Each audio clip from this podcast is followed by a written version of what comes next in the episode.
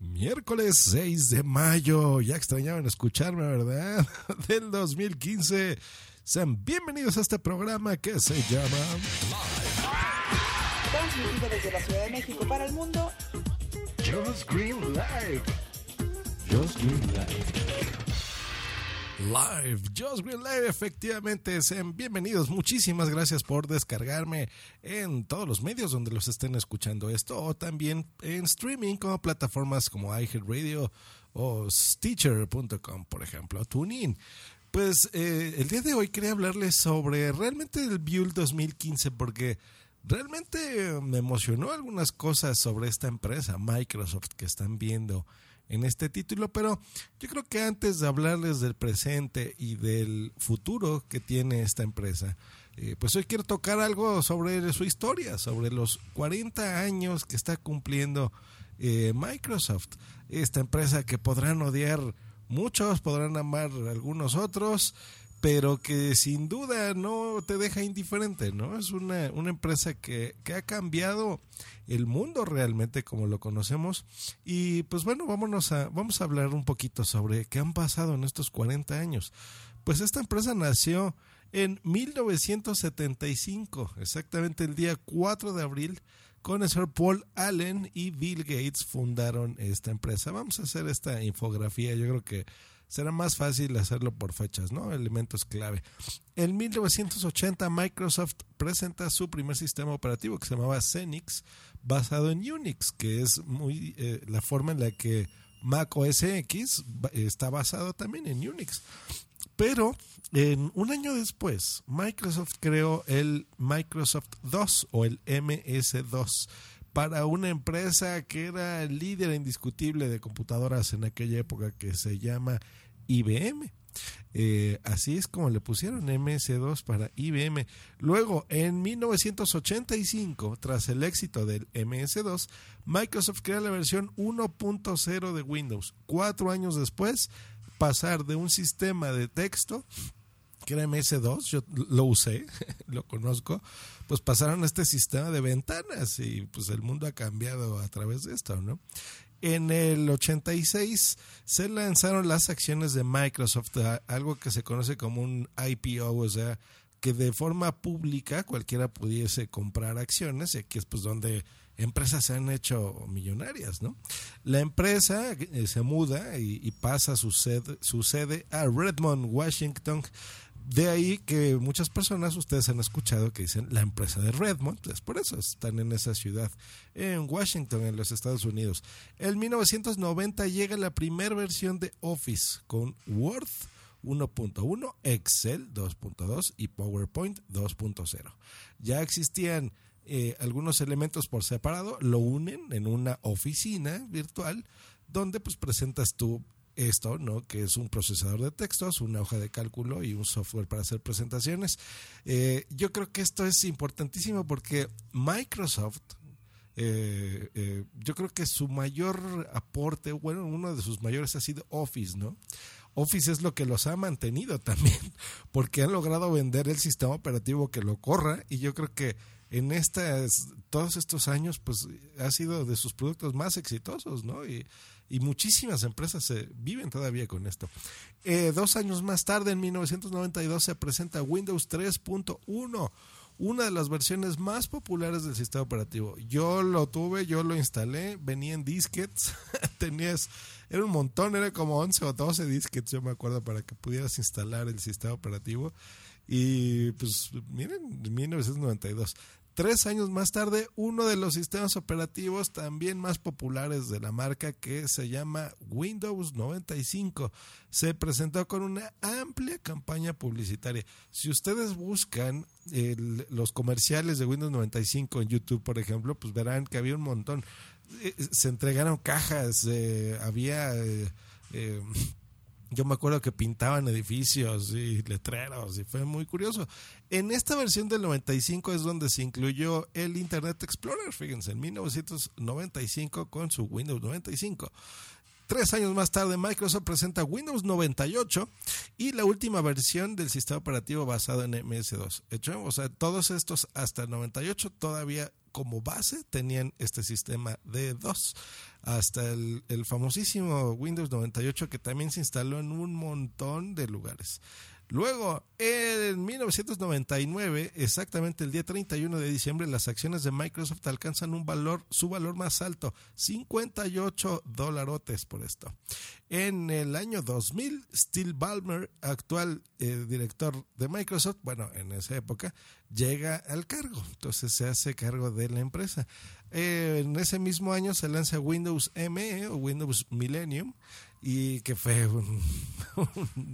un, dolor de cabeza y Windows 2000. A mí más o menos me gustaba, fue una cosa bonita. Yo me acuerdo que fue la versión que se usó con el famosísimo Plug and Play, que era la forma en la que en teoría tú conectabas cualquier cosa USB y esperabas que funcionara porque la broma entre nosotros era decir que era un plug and pray, ¿no? que sería como un conecta y reza, ¿no? para ver si funciona. Entonces, no funcionaba muy bien, pero bueno, se presentó esa idea en el Windows Millennium. Un año más tarde, en el 2001, otra de las cosas icónicas de esta empresa, Microsoft lanza Windows XP ya con la interfaz y funcionamiento rediseñados. Esta versión es uno de los proyectos más exitosos de la empresa hasta el día de hoy, ¿eh? del 2001. Todavía se está usando este sistema operativo 14 años después. Muchísimos aparatos y cajeros y computadoras lo utilizan. Muy, muy curioso. Y eh, aparte del Xbox, perdón, ay, qué imbécil soy, ya dije el truco, pero bueno, aparte del Windows XP, nació el Xbox. Aquí en el 2001 fue donde nació y muchos videojugadores fuimos muy felices. Yo esa, esa consola la compré, ha sido mi primer Xbox, eh, estuve muy divertido. Recuerdo que también se podía hackear y podías en su disco duro instalar muchas cosas y emuladores y bueno, más que por piratería, a mí me gustaba experimentar con la tecnología en esas épocas. En el 2002 aparece la primera tablet PC con Windows XP. ¿eh? Así que no, no fue Apple, no fue el iPad. Microsoft fue la que lanzó en el 2002, eh, cinco años antes, ¿no? Yo tuve una de estas, tuve una Acer que se convertía, muy interesante. No, realmente no, era más la novedad, ¿no? Del gadget de moda, digamos, pero no, no pasa de ahí. En el 2005, Microsoft lanza el Xbox 360, el Xbox 360, una consola icónica, yo creo que de las más vendidas actualmente, todavía se sigue vendiendo 10 años después, eh, a pesar de que la versión actual es el Xbox One, eh, pues todavía se utiliza y, yo creo que ha sido otro exitazo, ¿no? Eh, toda esta industria de los videojuegos millonaria que a veces sobrepasa el las ventas incluso del cine, ¿eh? así, así de importantes el, el mundo de los videojuegos. Eh, un año más tarde, en el 2006, una de mis pesadillas y fuente de trabajo para mí en lo personal, que ha sido la versión de Windows Vista. Este sistema operativo pesadilla, pesadilla de Microsoft, que fue pesadísimo, fue tuvo ideas muy buenas que se han implementado incluso en el Windows 8, eh, pero realmente era una lata. Tan solo tres años después, Microsoft lanza el Windows 7 en un momento donde las ventas de laptops rebasaban a las PCs de escritorio. Todo el mundo quería una laptop, ¿no? En lugar de una PC de escritorio tradicional. Y llegó Bing, este motor de búsqueda de Microsoft, que pues, por más que lo quieran posicionar, realmente no les ha funcionado. Windows 7, un sistema que actualmente eh, me gusta, me lo traen muchos, muchos clientes a, instalar, a configurar y demás.